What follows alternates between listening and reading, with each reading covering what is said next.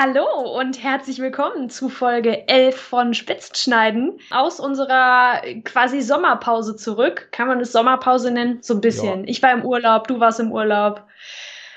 Ja, und da sind wir wieder. An ich bin Tink. Ich bin Daniel. Andere Podcasts gehen jetzt in den Urlaub. Wir starten durch. Nice wenn eure, wenn eure, während jetzt eure anderen Lieblingspodcasts in der Sommerpause sind, stoßen wir sie vom Thron und werden zu eurem Lieblingspodcast. I hope so. Willkommen zu Folge 11. Äh, ihr könnt uns inzwischen auf Spotify, Apple Podcast, Podcast Addict, äh, YouTube und allen möglichen anderen Plattformen hören und ich hoffe, das tut ihr auch ganz fleißig. Allerdings. Genau, wir haben uns für heute ähm, überlegt, mal so ein bisschen darüber zu quatschen, wie das eigentlich, wie konnte das eigentlich passieren, dass wir links geworden sind? Was? Wir sind nicht links geboren? Nein. Wir Revolte, wir sind auch nicht als Antifaschisten geboren, aber wir feiern den Song trotzdem. Also, Kinders, der Opa erzählt jetzt eine Kriegsgeschichte. Nein. Nein, Tink, erzähl doch mal. Also ich sag mal, keiner wird links geboren, keiner wird mit einer politischen Einstellung geboren. Wir sind alle Produkte und Kinder unserer Umgebung, unserer Umwelt, der Einflüsse der Schule, Familie, Freunde, Film und Fernsehen, Zeitungen, Medien und von so tollen Podcasts wie dem hier. Ähm, wie passiert das, dass jemand, der aus einem Weiler, was nicht mal ein Dorf ist, also viel, viel kleiner als ein Dorf kommt, dessen Vater in der CDU ist, im Stadtrat, Stadtrat für die genau, ja. im Stadtrat für die CDU sitzt. Wie passiert das, dass man da zum roten Schaf der Familie wird? Mhm. Ähm, du hast eine kleine Sache noch vergessen, die eigentlich auch jetzt ähm, dafür sorgt, dass man jetzt nicht denkt, klar, die ist links geworden. Äh, meine Familie ist ähm, gläubig, wir sind immer in die Kirche gegangen. Also ich bin, ich bin auch noch katholisch. Und das ist auch voll lange ähm, oder was heißt ist gewesen, aber das ist eigentlich immer noch so ein Ding, was mir wichtig ist und was mich auch ziemlich geprägt hat. Ähm, und am Anfang von, von politischer Erfahrung stand eigentlich, dass mein Papa halt in den Stadtrat ähm, wollte, dass er Direktkandidat geworden ist für die CDU, ähm, da wo ich herkomme. Und dann musste der natürlich auch so ein bisschen Wahlkampf machen. Ne? Und dann hat er Haustürgespräche gemacht und brauchte Hilfe beim Flyer verteilen. Und dann am Wahltag haben wir nochmal Brötchen an die Haustüren gebracht und all solche Sachen. Und das waren eigentlich so die ersten, ja, die ersten politischen Aktivitäten, bei denen ich irgendwie dabei war. Brötchen am Wahltag nach Hause mhm. gebracht. Mhm. Ist das irgendwie Bestechung oder sowas? Naja, also du kannst es auf jeden Fall nur machen, wenn du genug äh, Geld dafür hast, ähm, dir sowas im, im, im, Wahlkampf zu leisten. Also es war ja nicht nur mein Vater, der, ähm, der das bei sich in, im Dorf gemacht hat. Es waren ja alle. Also eigentlich haben alle Direktkandidierenden für die CDU bei sich irgendwie Brötchen verteilt und die hatten da ein Kontingent von, ich weiß nicht wie vielen hundert Brötchen, die alle da gekriegt haben. Das war schon ein bisschen crazy. Das, das, sorry, das erinnert mich ein bisschen an äh, Serbien. Da gab es nämlich eine Zeit lang die Situation, dass wenn du quasi gewählt hast oder dabei warst und dann machst du zugesagt, du wählst so und so, dann hast du so ein Care-Paket bekommen mit, was weiß ich, zwei Kilogramm Mehl, hm. Öl und hast du nicht gesehen. Etwas schwierig. Ja, definitiv. Ähm, aber das sind halt auch so Sachen, weiß ich nicht. Also das ist halt mein Papa, ne? Und was Papa mein Papa kennt sich ja aus. Der, wenn er im Stadtrat ist, dann hat er ja auch das Insiderwissen, dann weiß er, was die SPD wieder für Bockmist erzählt und was die Grünen wieder so alles verkackt haben. Ähm, und entsprechend war das für mich auch voll lange, ja, einfach das, worauf ich mich so verlassen konnte. Und mein Papa, der hat es ja auch, ähm, wenn man wirklich in die Kommunalpolitik geht, kriegt man ja total viel Spezialwissen. Dinge, über die man als außenstehende Person noch nie nachgedacht hat. Mhm. Also zum Beispiel das Konzept, dass ja Gelder ähm, teilweise schon zweckgebunden sind. Und du kannst dann sagen, ich nehme das Geld für den Zweck, für den es eben vorgesehen ist, oder ich lasse das Projekt und kriege gar kein Geld. Ähm, mhm. Das ist ja schon ein Konzept, das glaube ich, das ist nicht, nicht landläufig, das ist nicht im, äh, im allgemeinen Bewusstsein so da. Und das ist jetzt nur ein Beispiel von den vielen Mysterien der Kommunalpolitik. Ähm, oder der parlamentarischen Politik im Allgemeinen. Ja, okay, das erklärt jetzt, dass du in einem politischen Haushalt groß geworden bist. Aber wie passiert dann, dass du links wirst und nicht in der Jungen Union endest? Das wäre sogar fast passiert. Also ich bin einmal auf einem Treffen von der Jungen Union gewesen und da wollten mir, wollten die mich, also es waren irgendwie, wir waren zu viert. Ähm, und dann wollten die mich halt direkt einfach äh, verhaften für, hey, möchtest du nicht unsere Social Media Beauftragte werden? Und ich habe gesagt, nein, auf gar keinen Fall. Und dann haben sie gesagt, naja, wir brauchen aber jemanden, den wir da hinschreiben können. Aber ich weiß gar nicht, wie das geht. Das ist nicht schlimm. Du musst auch nichts tun. Und dann bin ich nicht mehr hingegangen. Wie alt warst du? Äh, ich glaube, da war ich 14 oder 15. Ja. Hat, hattest du denn so einen so Triggerpoint? Also bei mir ist es auf jeden Fall so, das kann ich gleich mal erzählen, wo du sagen würdest, da bist du dann langsam oder schneller, ich weiß es ja nicht, nach links gekippt. Also irgendein Auslöser? 2015, die ähm, sogenannte Flüchtlingskrise. Ähm, weil da auf einmal es so einen Rechtsruck gab. Also äh, klar, du hattest die Leute, die ähm, Geflüchtete an den, an den Bahnhöfen willkommen geheißen haben. Und das war nämlich, das, das war so das, was ich eigentlich machen wollte. Ich wollte helfen. Weil für mich stand außer Frage, dass Leute, die aus Syrien fliehen, ähm, Hilfe brauchen und dass die willkommen sein müssen bei uns. Äh, und gleichzeitig gab es aber auch Pegida, ähm, beziehungsweise ich komme ja aus der Nähe von Köln und in Köln gab es dann eine kurze Zeit lang Kögida. Ähm, und das war meine allererste Demo. Also nicht Kögida, sondern die Gegendemo, weil ich einfach gedacht habe, das kann doch nicht sein, dass sich jetzt hier rechte Organisationen irgendwie festzecken und sagen, Kriegsflüchtlinge sollen bitte zurück ins Kriegsgebiet. Also Entschuldigung, das ist doch, das ist doch absolut unmenschlich einfach nur. Und das war eigentlich auch dieses Rudimentäre, dieses Gefühl, mhm. da passiert gerade was voll Ungerechtes. Ja. Und dann bin ich versehentlich auch einfach direkt in der Sitzblockade gewesen und im schwarzen Block, weil ich Leute aus meiner Schule getroffen habe. Ach, hi, cool, dass du da bist. Ja, äh, ich, ich komme jetzt einfach mal so mit euch mit. Und schwupps, direkt irgendwo gewesen, was unheimlich war. Und dann habe ich irgendwie, das war halt auch, ich hatte halt einfach gar keine Ahnung von Demos. Wenn du, wenn ihr auf eure erste Demo geht, geht nicht in den schwarzen Block. Tut es, tut es nicht. Geht dahin, wo die Leute ähm, nicht der schwarze Block sind. Also das ist so, das das kann man machen.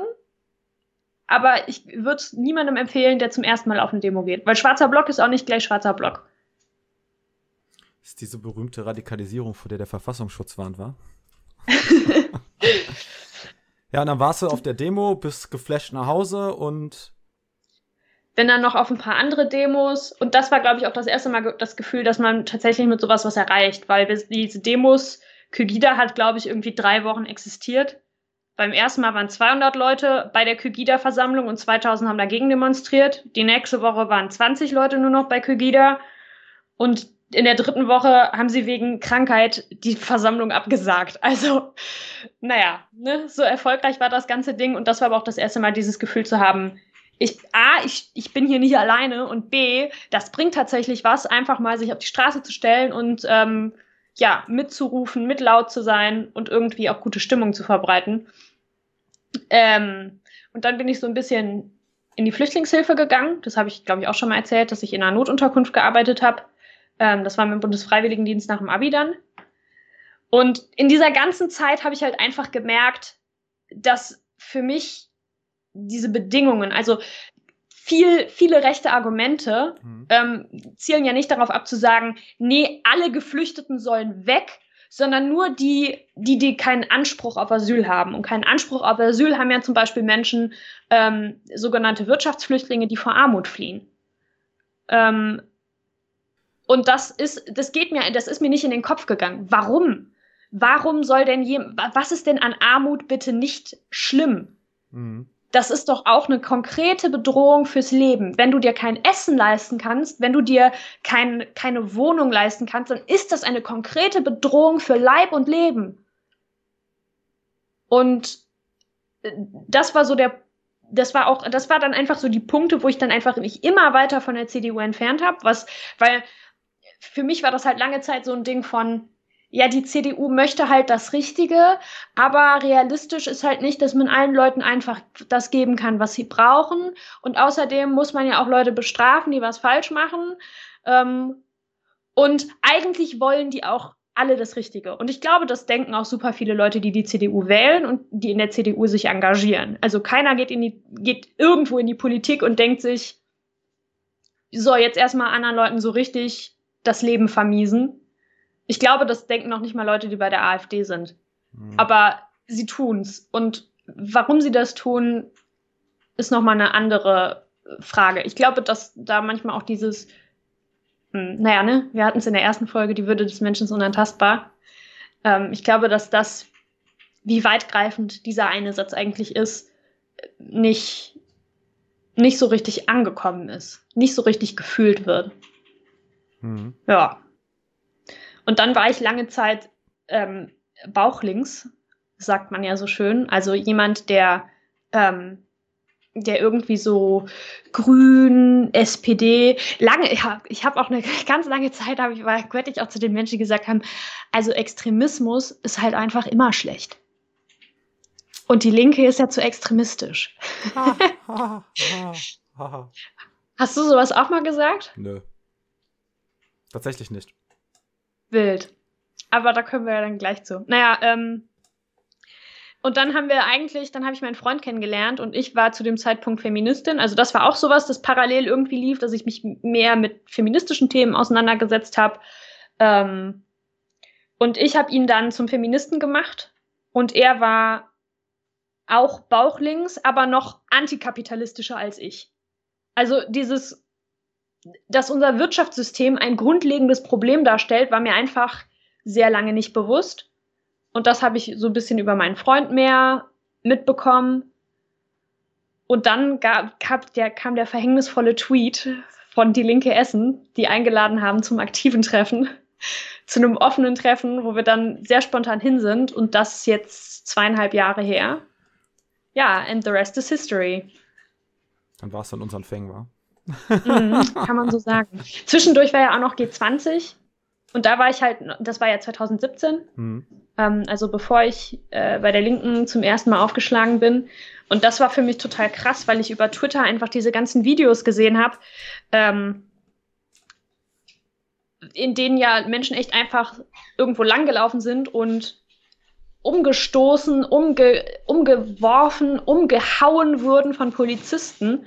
Ähm, und das war, das war tatsächlich auch so ein Punkt, wo, wo ich einfach gedacht habe, das darf doch nicht wahr sein. Mhm. Eigentlich wollten wir in dieser Folge ja nicht so viel über die Polizei reden, haben wir eben im Vorgespräch äh, festgelegt. Aber jetzt sind wir doch wieder beim Thema Polizei. Tja, als Gewaltmonopol, da kann man noch viel drüber reden. Mhm. Ja. Ja, Daniel. Und du? Du kommst doch, also ich meine, gut, Solingen ist ein bisschen größer als Overath. Ein ganz kleines bisschen, hat ja nur 166.000 Einwohner. Ich meine, 14 Einwohner oder 160.000 Einwohner ist doch wurscht. Ey, bei, ja. mir, bei mir ist eine kurze, lange Geschichte. Ähm, ich, ich glaube, dass es bei allen Menschen, die sich politisch entwickeln, immer so Triggerpunkte gibt, also so Punktkristallisationspunkte, äh, hm? wo die politische Entwicklung in die eine oder andere Richtung geht, äh, die dann entscheidend sind. Und die haben meistens natürlich auch eine Vorgeschichte und eine Nachgeschichte, aber das sind entscheidende Momente. Und bei mir sind das so einige. Also wenn ich mir, ich komme aus einem unpolitischen Haushalt, also meine Eltern sind in keinen Parteien, waren nie politisch engagiert, meine Großeltern auch nicht. Ähm, und bei uns wurde, wenn überhaupt, über den äh, Höchstfall, über den Jugoslawienkrieg diskutiert. Ähm, und das war's. Und als ich dann in der weiterführenden Schule war, also in der Gesamtschule, war es so, dass äh, in der Unterstufe, also fünfte bis zehnte Klasse, ich, sag ich mal, häufiger mal Rassismus begegnet bin. Also solchen Sprüchen wie, ja, immer diese Ausländer, aber nicht wie du, Daniel. Oder hm. ähm, auch natürlich immer die gerne die Frage, wo kommst du eigentlich her? Ähm, und das fand ich sehr irritierend und für mich war das ein Zeichen, dass ich scheinbar nicht hier hingehöre oder Leute mich nicht als gleich akzeptieren. Und das hat im ersten Schritt erstmal dazu geführt, ich nenne das im Nachblick, also in der Perspektive, also in der Nachschau von heute immer so ein bisschen Überkompensation, indem ich mich sehr stark identifiziert habe mit äh, den äh, Ländern oder dem Land, wo meine Eltern herkommen, also Ex-Jugoslawien. Und mich sehr stark mit der Geschichte Jugoslawiens und so weiter auseinandergesetzt habe. Das hat mich dann dazu geführt, dass ich mich natürlich auch stärker nicht nur für Geschichte, sondern auch Politik interessierte, ähm, viel gelesen habe und so weiter. Dann in der Oberstufe ähm, auch den Sovi-Kurs belegt habe, auch mein Abi darin äh, äh, gemacht habe und ein sehr gutes Abi in dem Fach tatsächlich. Und Möchtest du mal was Lustiges hören? Tammy. Politik und Sovi fand ich richtig, richtig scheiße in der Schule. Weil das in meinen, also für mich war das halt immer mehr so dieses ganze Bürokratische. Wie funktioniert das politische System? Was macht der Bundesrat? Und da, äh, mittlerweile geht's, aber mittlerweile habe ich auch einen anderen Zugang dazu. Und zwar von einer viel aktiveren Seite. Und ich habe tatsächlich nur den so wie, ähm, wie hieß das denn nochmal, dass man das nur ein Jahr machen Ach, musste, wie Ersatz. Genau, so wie Zusatzkurs, mhm. weil ich mir das komplett schenken wollte, weil ich das so blöd und langweilig fand. Ja, bei uns ging's. Ich hatte hauptsächlich linke Sozialdemokraten und so wie. Das ging also irgendwie, also nice. Also war okay, war okay. Äh, nee, und ähm, irgendwann habe ich dann drüber nachgedacht, okay, das heißt eigentlich, musst du auch mal was tun. Und gleichzeitig war es aber auch so, dass ich aufgrund dessen, wie bei dir, auch aus einem christlichen Haushalt komme und das auch also praktiziert wurde, dass ich immer das Gefühl hatte, ja, Nächstenliebe und alle sollen wie was haben und keiner soll arm sein, keiner soll superreich sein. Immer so den Grund, äh, die Grundbaseline hatte, äh, mhm. zu sagen, okay, die Welt muss gerechter werden. Und dann habe ich in der Oberstufe irgendwie mal, irgendwann mal, ich weiß nicht mehr warum, ich weiß wirklich nicht warum, mir das kommunistische Manifest bestellt, von Reklam, das durchgelesen, sagt, ja, ist doch nichts anderes, als was Jesus sagt. Und ähm, habe dann gesagt, jetzt musst du dich auch mal engagieren. Ich habe mich null mit Extremismustheorie oder sonst was beschäftigt. Für mich war eigentlich relevant, äh, wollen die dasselbe wie ich, die Parteien oder die Organisation und ähm, kann ich äh, kann ich, sag ich schon. Und ähm, was, was, was setzen sie in der Praxis um? Und dann bin ich nach meinem Abitur, habe ich dann überlegt und war ganz kurz davor, in die SPD einzutreten. Ganz, ganz kurz davor. Und habe aber dann drüber nachgedacht, und da kommen wir zu diesem Triggerpoint, den ich meinte.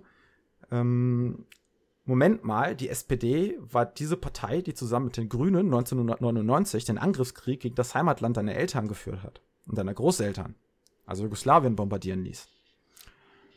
Und dann habe ich mich daran erinnert, dass Gregor Gysi damals in den Nachrichten, weil ich war, wie alt war ich damals? Zwölf, zwölf, elf, zwölf Jahre alt, dass ich den in den Nachrichten gesehen habe, wie der auf Demos Reden gehalten hat gegen den Krieg. Und das war irgendwie in der Tagesschau, tippe ich mal. Das war irgendwo ganz hinten in meinem Kopf.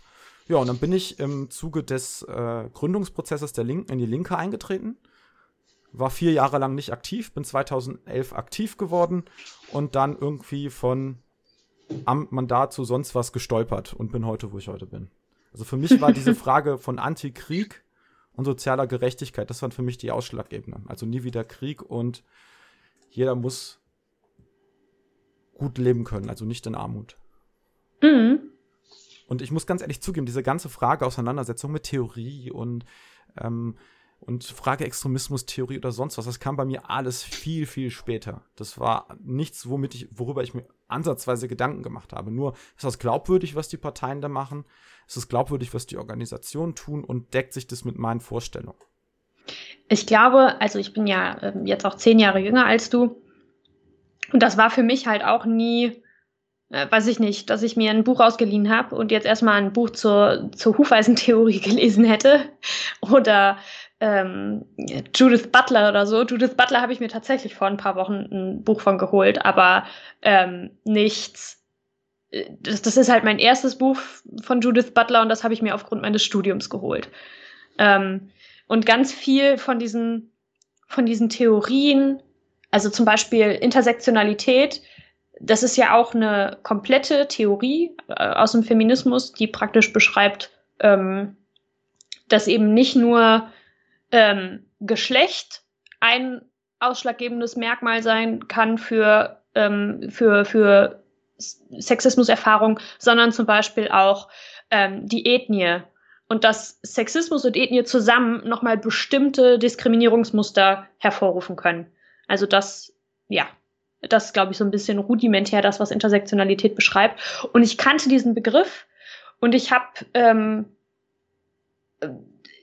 hab auch irgendwie so dieses Konzept verstanden. Und ganz viel davon kam halt echt einfach übers Internet. Ich war eine ganze Zeit lang auf Tumblr. Ähm, manche Leute werden mich jetzt dafür auslachen. Ist okay. Tumblr hat mich tatsächlich irgendwo zur Feministin gemacht. Ähm, und äh, später war es dann vor allen Dingen Twitter, wo einfach Leute so ihre Meinung und ihre Ansichten raushauen. Und ganz häufig spiegeln sich da irgendwelche Konzepte und Theorien drin wieder, ohne dass sie explizit benannt werden. Weißt du, was ich meine? Mhm. Also es ist für mich halt auch nicht so gewesen, als wenn ich mir jetzt irgendwo ein Buch ausgeliehen hätte und gesagt habe, so, heute ist der Tag, heute beschäftigst du dich mit Marx oder äh, mit Butler oder mit wem auch immer und mit dieser und jener Theorie, sondern es ist eigentlich immer so stückchenweise, immer mal wieder was äh, bei mir angekommen. Und das hat sich einfach über Zeit auch so gewissermaßen angesammelt. Also ich muss ja sagen, bei mir war es vor allem, nachdem ich ähm, in der Partei selbst aktiv war, waren es vor allem Vorträge, die mich, Vorträge und Lesen, aber tatsächlich klassisch Lesen, die zwei Sachen, die mich am meisten mit beeinflusst haben. Und das Internet eher weniger. Ich weiß aber nicht warum.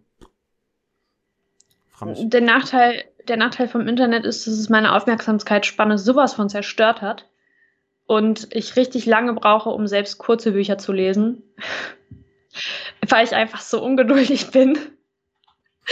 Macht nix. Führt mich. Ja, genau, aber ich, ich finde das total wichtig, dass also ganz viele Menschen haben mal unterschiedliche Gründe, aktiv zu werden und oder sich politisch auch nach links zu entwickeln und das, da darf man auch keine Angst vor haben. Also ich nehme jetzt nochmal das Christentum oder so an sich, christliche Glaube an sich.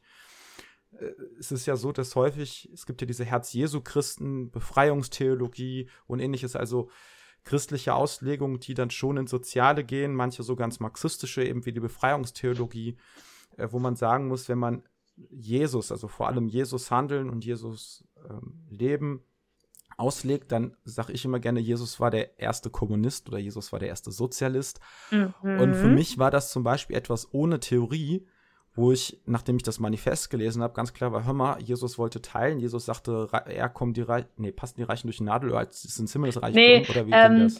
Eher, eher geht ein äh, Kamel durch ein Nadelöhr, Ach, genau. als dass ein Reicher ins Himmelreich genau. einzieht. Genau, und, und also an solche Sätze und ähnliche Sachen und ähm, das war dann für mich so, das, das war irgendwie logisch. Also es, da musste mir keiner was begründen. Das war logisch aus dem, aus dem heraus, dass man dann nach links geht und nicht nach rechts oder konservativ wird oder ähnliches. Und das muss man auch heute noch sagen, wenn Leute aus nicht nur aus dem christlichen Glauben, finde ich, sondern auch aus humanitären Gründen oder so äh, feststellen, oh, ich habe viele Übereinstimmungen auch mit Linken. Ja, das liegt auch wahrscheinlich daran, dass ihr dann links seid, auch wenn man das vielleicht nicht sagen möchte, weil das noch irgendwie makelbehaftet ist oder ähnliches. Da darf man einfach keine Angst vor haben. Ja, ähm, eine Sache, die mir gerade noch eingefallen ist, für mich war halt auch lange Zeit, ähm, gerade als ich halt noch, ähm, weiß ich nicht, so 13, 14, 15 war und mein Papa im Stadtrat war, ähm, da ging es ja häufig auch dann drum, die Wirtschaft muss laufen, damit wir Geld haben, das wir investieren können, damit es den Menschen besser geht. Und das ja eigentlich so ganz klar neoliberale ähm, neoliberale Sicht.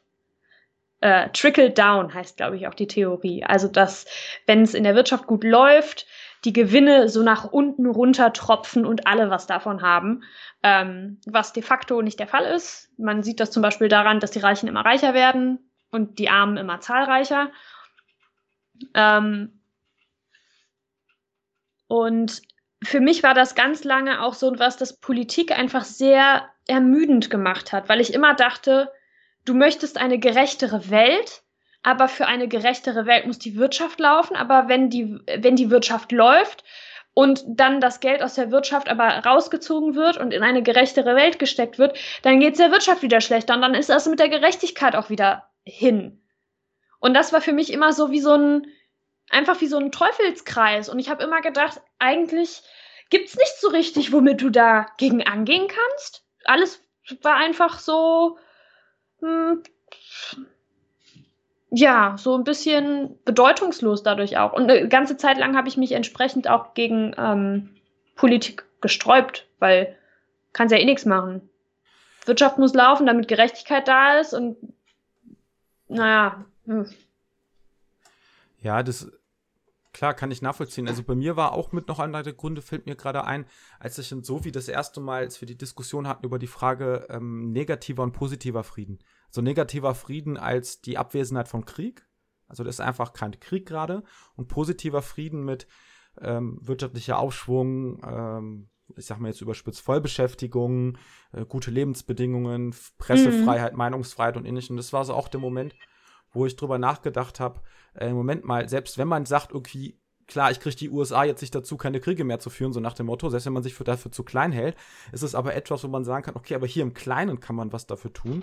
Und in dem Moment war es auch, okay, hier kann man auch im Kleinen schauen, wie kann man zum Beispiel aus Deutschland in Europa Ländern, die vor kurzem noch im Kriegszustand waren, also Ex-Jugoslawien zu dem Zeitpunkt, unterstützen, äh, eben zu einem positiven Frieden zu kommen und ähnlichem. Und das ging alles ineinander über.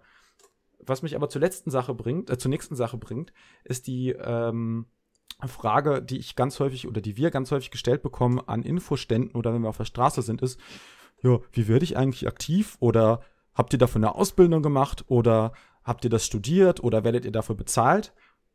Man kann alles mit Nein beantworten. Man macht's einfach. Man fängt einfach irgendwann damit an. Also nur als Beispiel für mich, ich, also ich bin 2007 eingetreten. Ich war damals noch kein deutscher Staatsbürger. Ich bin, auch vorhin, obwohl ich hier geboren bin, habe mich irgendwann dann einbürgern lassen. Ich bin also aktiv geworden 2011. Irgendwann habe ich mir gedacht, okay, jetzt bist du schon so lange Mitglied der Partei, du musst das tun. Habe ich eine Mail geschrieben. Hey, Leute, jetzt ist irgendwie der zwölfte Jahrestag Jugoslawienkrieg. Ich habe einen Text geschrieben, wollt ihr den? Ja, klar. Dann wurde der veröffentlicht auf der linken Seite. Ich so, cool. Dann äh, habe ich einen Monat oder so später, ja, einen Monat später, kriege ich dann ein Anruf, ja, Daniel, äh, 1. Mai und du hast ja gefragt, was zu tun ist, hast du nicht Bock? Und dann habe ich den 1. Mai, den Infostand zum 1. Mai festgefahren, den Infostand betreut, das Material hingelegt und ich hatte keine Ahnung von nichts. Ich habe quasi damit angefangen. Dann war ich drei Monate später im Kreisvorstand. Vier Monate später habe ich eine Basisgruppe gegründet. Ich wusste gar nicht, wie mir geschieht. Und äh, ein Jahr später war ich im Landessprecherinnenrat der Linksjugend, der Jugendorganisation der Linken. Und das war alles nicht geplant. Ich habe für nichts eine Ausbildung gemacht. Ich habe einfach gesagt, ich will was tun und dann macht man einfach. Ja, ja, das ist, ähm, ich, äh, ja, ich, äh, ich glaube, es ist mir ja nicht ganz unähnlich ergangen. Ähm, ich bin ähm, eine Zeit lang aktiv gewesen und immer so zu den Treffen gekommen, auch noch, auch schon bevor ich äh, Mitglied geworden bin in der Partei und habe dann ja, habe dann eigentlich ähm, eine längere Pause gehabt, weil es mir auch einfach nicht, äh, mir ging es eine Zeit lang nicht so gut und bin entsprechend dann nicht so sehr aktiv gewesen und bin dann eines schönes, schönen Tages ähm, sehr zufällig, aber auch, weil ich aktiv war, ohnehin schon, ähm, wieder zu einem Treffen gegangen. Und ich war aktiv, weil Streik war am, an, äh, bei meinem damaligen Arbeitgeber. Und wir sind quasi direkt nach dem Streik, das war auch so eine Himmelfahrt, wir sind nach Berlin gefahren und waren in Berlin und in Potsdam ähm, und kamen dann praktisch nachmittags an und waren genau, oder abends kamen wir an und hatten waren genau zu dem Zeitpunkt da, um zum Akti-Treffen zu gehen. Und ich war mit einer ähm, Genossin unterwegs, die dann gesagt hat, komm, lass uns doch einfach da hingehen. Ja, und dann sind wir beide dahin und ich bin, habe ganz spontan dann auch gesagt, ja, wisst ihr was, hier, wenn ihr noch Leute sucht, die zu diesem Seminar gehen für Wahlkampfleitung, komm, dann äh, gehe ich da halt hin. Mein Freund ist das Wochenende über eh nicht da. Ich brauche irgendwie Beschäftigung. Ja, und ich habe ehrlich gesagt noch nicht mal darüber nachgedacht, dass wenn man zu einem Seminar mit dem Titel Wahlkampfleitung geht, also es war vergangenes Jahr vor der Europawahl, dass man eventuell dann auch diese Wahlkampfleitung übernehmen soll. Ähm, und dann war ich halt Wahlkampfleitung oder im Wahlkampfleitungsteam ähm, für die Europawahl in Essen. bin dann kurz vor der Europawahl in den Kreisvorstand gewählt worden und habe das eigentlich auch, das war ganz viel für mich so, naja gut, ich versuch's halt mal.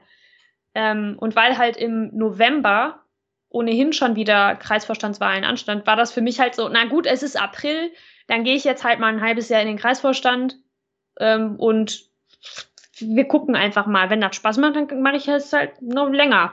Und wenn nicht, dann nicht. Aber dann wissen wir es. Ähm, ja. Und jetzt? Jetzt kandidiere ich für den Stadtrat. Ich bin immer noch im Kreisvorstand, weil es ziemlich cool ist, weil es ziemlich viel Spaß macht. Ich habe einen Haufen Freunde gefunden über die Partei. Und ähm, ich habe so viele Sachen gelernt, die ich anders, glaube ich, nicht unbedingt gelernt hätte, auch über mich selber. Ich weiß nicht, ob es aufgefallen ist, aber ich rede gerne. Also wirklich, ich rede einfach gerne. Ich halte gerne Reden, ich halte gerne Vorträge und Podcasts nehme ich auch gerne auf. ähm, und das hätte ich mir super lange nicht eingestanden, wenn es nicht die politische Arbeit und die, der politische Aktivismus, wenn das nicht ähm, irgendwie so in mein Leben reingerutscht wäre.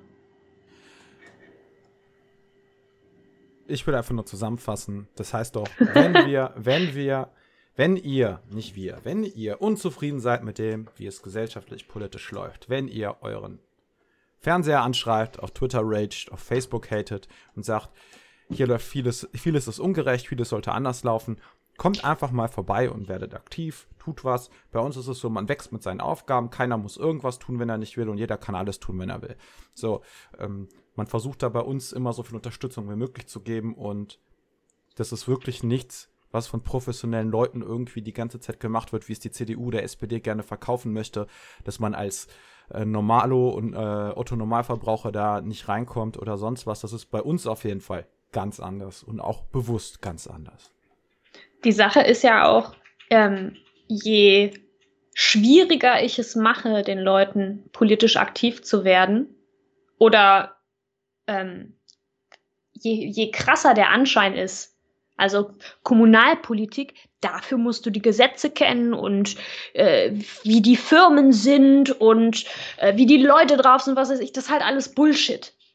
Du, du lernst solche Sachen, aber du lernst sie vor allen Dingen und besonders einfach, indem du machst und dich mit Leuten unterhältst und ja, einfach deine Erfahrungen sammelst.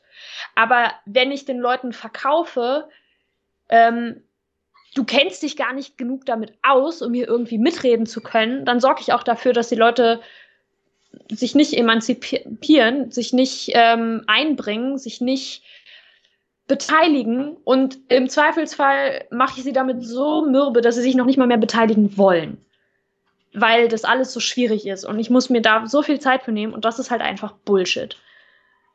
Politische Arbeit muss viel einfacher sein ähm, und auch viel niederschwelliger ge äh, ge gestaltet sein. Also niederschwellig heißt halt, dass es leicht ist, mitzumachen. Das war's dann mit Folge 11 von Spitzenschneiden. Wie wird man eigentlich links? Ihr habt gelernt, indem man gegen Ungerechtigkeit ist, für Frieden und den ganzen anderen sozialen Kram. Und man macht dafür keine Ausbildung, um aktiv zu werden. Man kommt einfach vorbei und macht. Schön, dass ihr zugehört habt. Bis zur nächsten Folge. Und kommt vorbei, wenn ihr gegen Ungerechtigkeit seid. Macht's gut.